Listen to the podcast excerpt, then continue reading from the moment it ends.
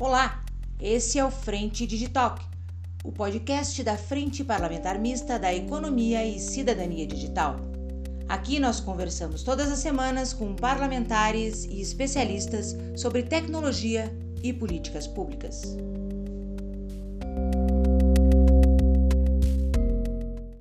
O Digitalk de hoje avalia como a inovação tecnológica pode impulsionar o aumento da competitividade por meio de redução de custos e eficiência. Quem conversa com o Digitalk é o deputado Alexis Fontaine, que, entre outras iniciativas pró-livre mercado, impediu o avanço de projetos que representam um retrocesso para o país. Vamos ao que interessa? Uh, boa tarde, deputado Alexis Fontaine. Uh, o senhor defende redução de custos, aumento da eficiência para tornar o Brasil mais competitivo. A inovação tecnológica pode impulsionar esse aumento de competitividade? De que forma, deputado? Pode e muito. É, eu gosto de contar sempre uma história que eu contava na minha empresa. O porquê que o Windows foi tão revolucionário? Porque ele transformou em algo inacessível em algo absolutamente acessível a qualquer pessoa. Então, antes, quem era um pouquinho mais, mais idade que nem eu, tinha lá um 287, 387, um XP. XP já era melhor, né? Mas um 287. Você tinha que, você tinha que simplesmente é, programar o comando. Dar um print, você tinha que escrever print, formate, formate. Você tinha que aprender toda uma linguagem de programação. E aí, o que que esse o Bill Gates sacou? Falou, por que, que tem que ser desse jeito? Por que, que não pode ser um ícone que traduz aquele comando? Então, nessa forma, a tecnologia veio para trazer toda uma simplificação para o, uh, o usuário. E assim multiplicou-se muito a venda de computadores, que eram só para pessoas com cara de inteligente, com dedicados, e softwares que não era nem algo que você comprava na época, tá certo? Você, tinha que saber Basic ou Pascal. A mesma coisa, agora vamos falar de governo. O que, que o cidadão brasileiro ele precisa entender de burocratismo? burocratês, sei lá qual, a linguagem da burocrática do Estado, para poder ser cidadão. Ele podia estar tá dentro da tecnologia, usando um aplicativo com todo o governo aqui dentro, em que ele vai resolver as suas questões. Veja, eu tenho um vídeo meu até bem famoso, divertido, em que eu falo que o cidadão é um verdadeiro boy de luxo. Porque ele precisa apresentar uma série de certidões negativas, seja de débitos tributários, seja de eleições, seja de reservista, tem que carregar um monte de coisa que ele tem que pedir para o Estado para entregar para o Estado.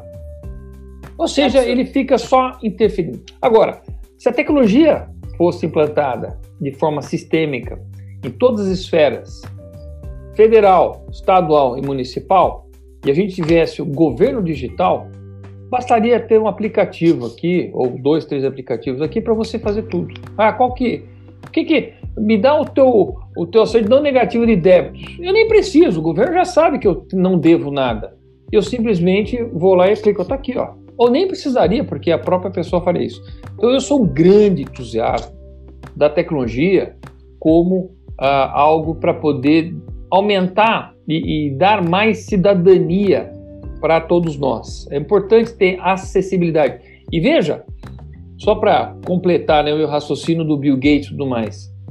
Hoje, qualquer pessoa, até muitas vezes não alfabetizada, alguém que não sabe ler e escrever, usa os aplicativos aqui, o WhatsApp, usa qualquer aplicativo que ele vai pelo ícone. Verdade. Tem muitos funcionários que não sabem ler e escrever. E aí eu mando escrito assim, ele tenta me responder, ele prefere mandar um áudio. Ó, manda áudio, manda áudio, porque eu não sei ler e escrever. Mas a gente incluiu ele de forma cidadã para poder trabalhar. Tecnologia. Só faço uma observação. Antes de a gente digitalizar a burrice dos processos e procedimentos do governo, e na introdução da tecnologia, a gente elimine boa parte daquilo que hoje é puro custo né, custo Brasil, e que não Verdade. precisa ser digitalizado. Qual a besteira que fizeram do e-social? Pegar todo o e-social extremamente complicado, botar no meio digital e aí obrigar o cidadão no meio digital a cumprir todas aquelas obrigações com prazos extremamente curtos e sem nenhuma flexibilidade. Conclusão, foi um caos.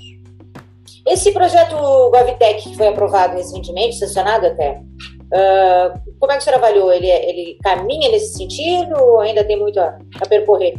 Eu nem vou te dar uma resposta super avaliada, porque eu não avaliei. Era um tema mais do, do Vinícius Poit.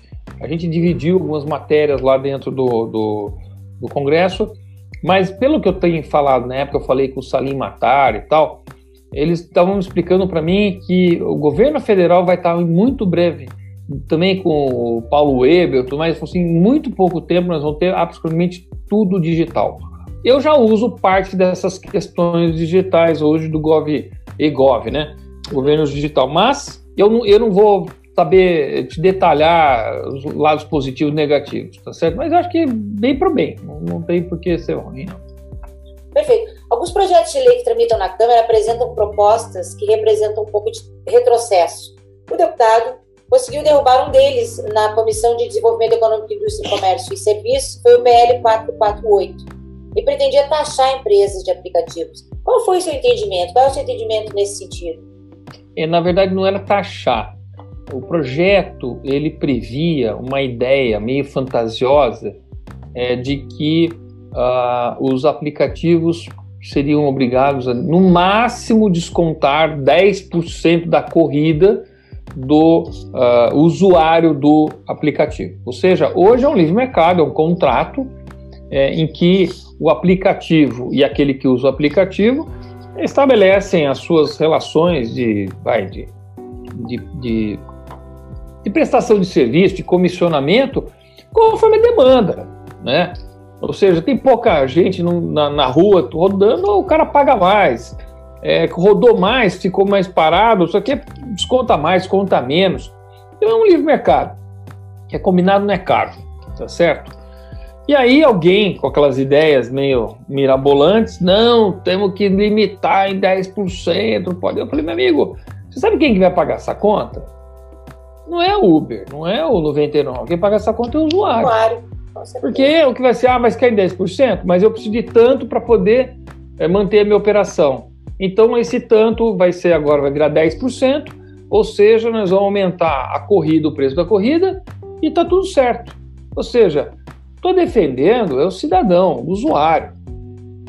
Hoje, em Brasília, por exemplo, eu observo a oferta muito menor de aplicativos, mas muito menor.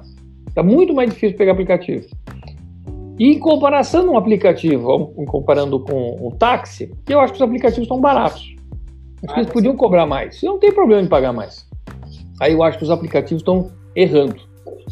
Por quê? Porque tem muita gente que está percebendo que não fecha a conta, está desistindo, está indo fazer outra coisa. E digo mais: os aplicativos, na sua grande maioria, é um bico. Literalmente é um bico. Não é uma profissão. Complementação e, de renda, né, deputado? Complementação de renda. Eu, eu converso muito com os caras. E aí, de dia eu faço isso, de noite eu faço aquilo, dou uma corridinha aqui todo meu intervalo aqui na hora do almoço, eu já dou mais duas, duas, três corridinhas, ganho meu dinheiro aqui.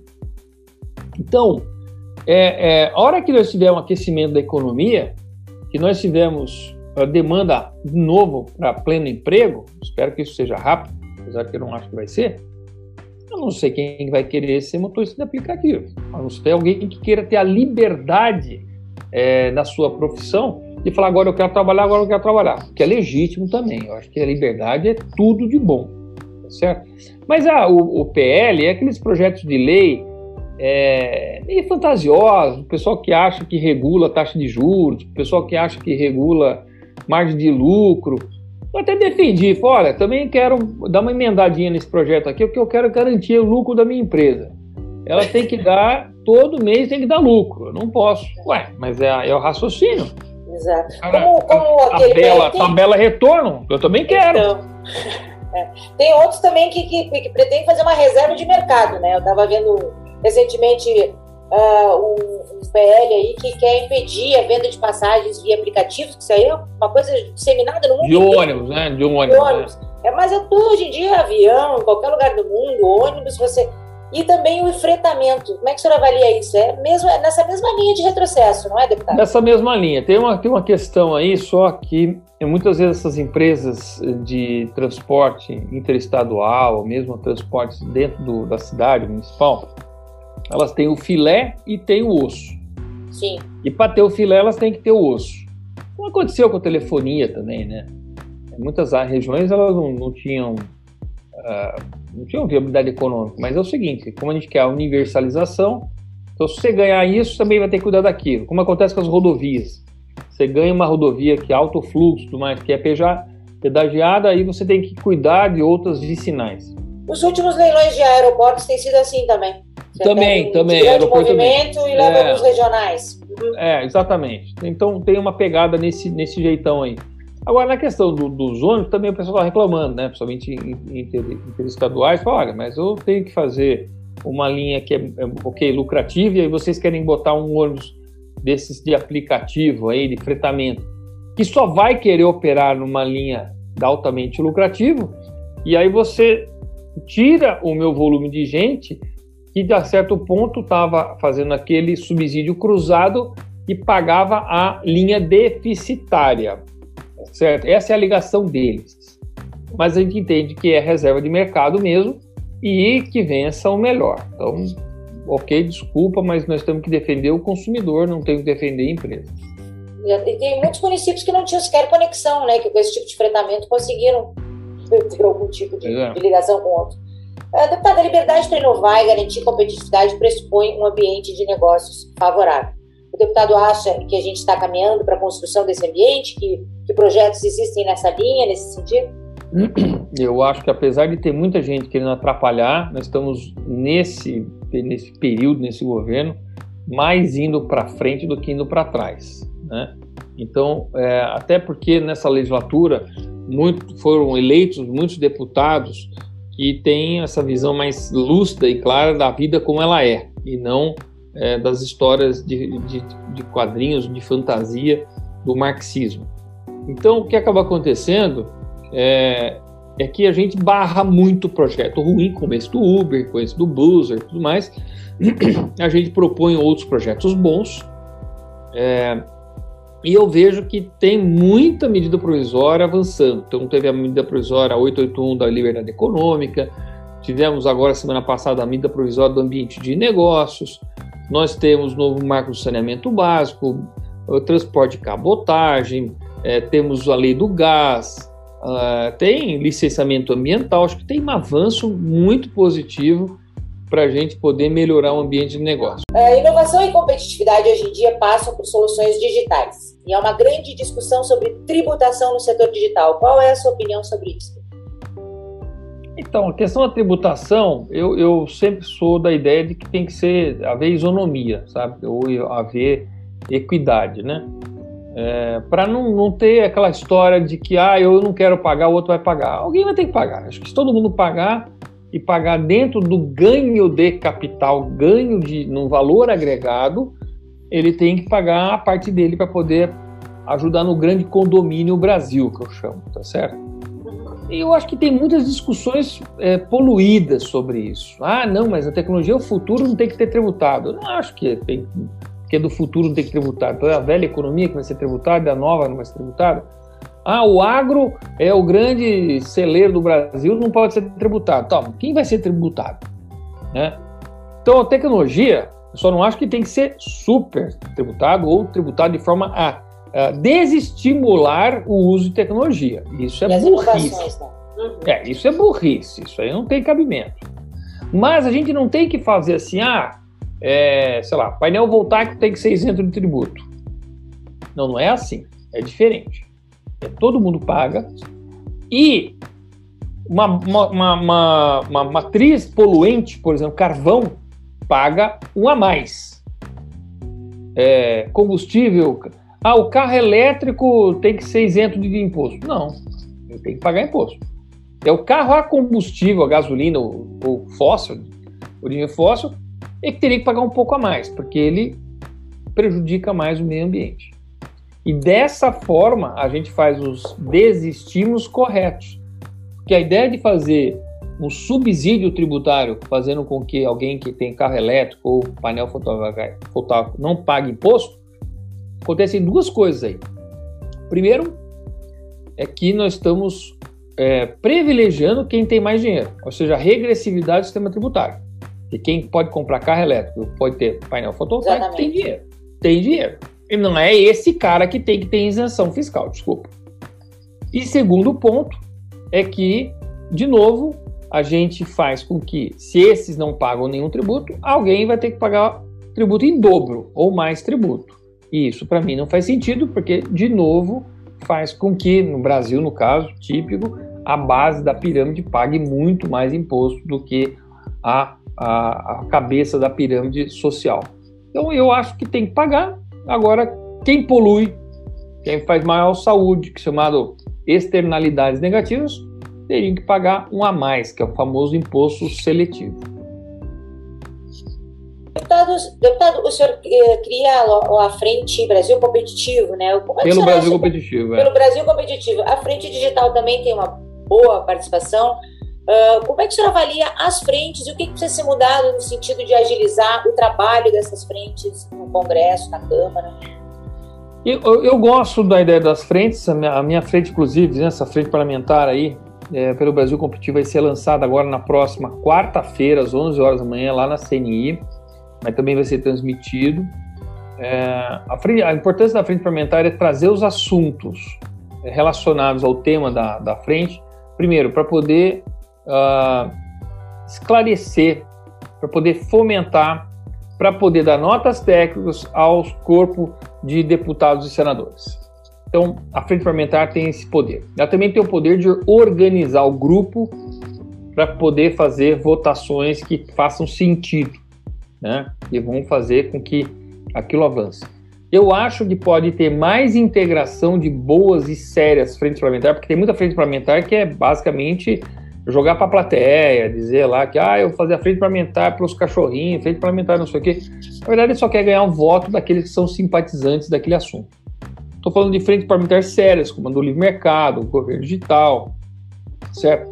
É, frente parlamentar pro, das macras, têxtil, do agro, a gente séria e a gente começar a fazer uma agenda, um mapeamento das proposições legislativas e assim a gente atuar de forma muito mais cirúrgica para poder fazer com que avance os temas que a gente tem interesse. São eh, frentes parlamentares complementares que eu falei agora, né?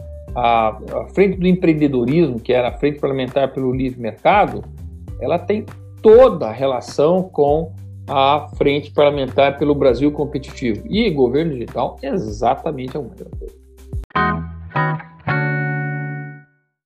Esse foi mais um Frente Digital.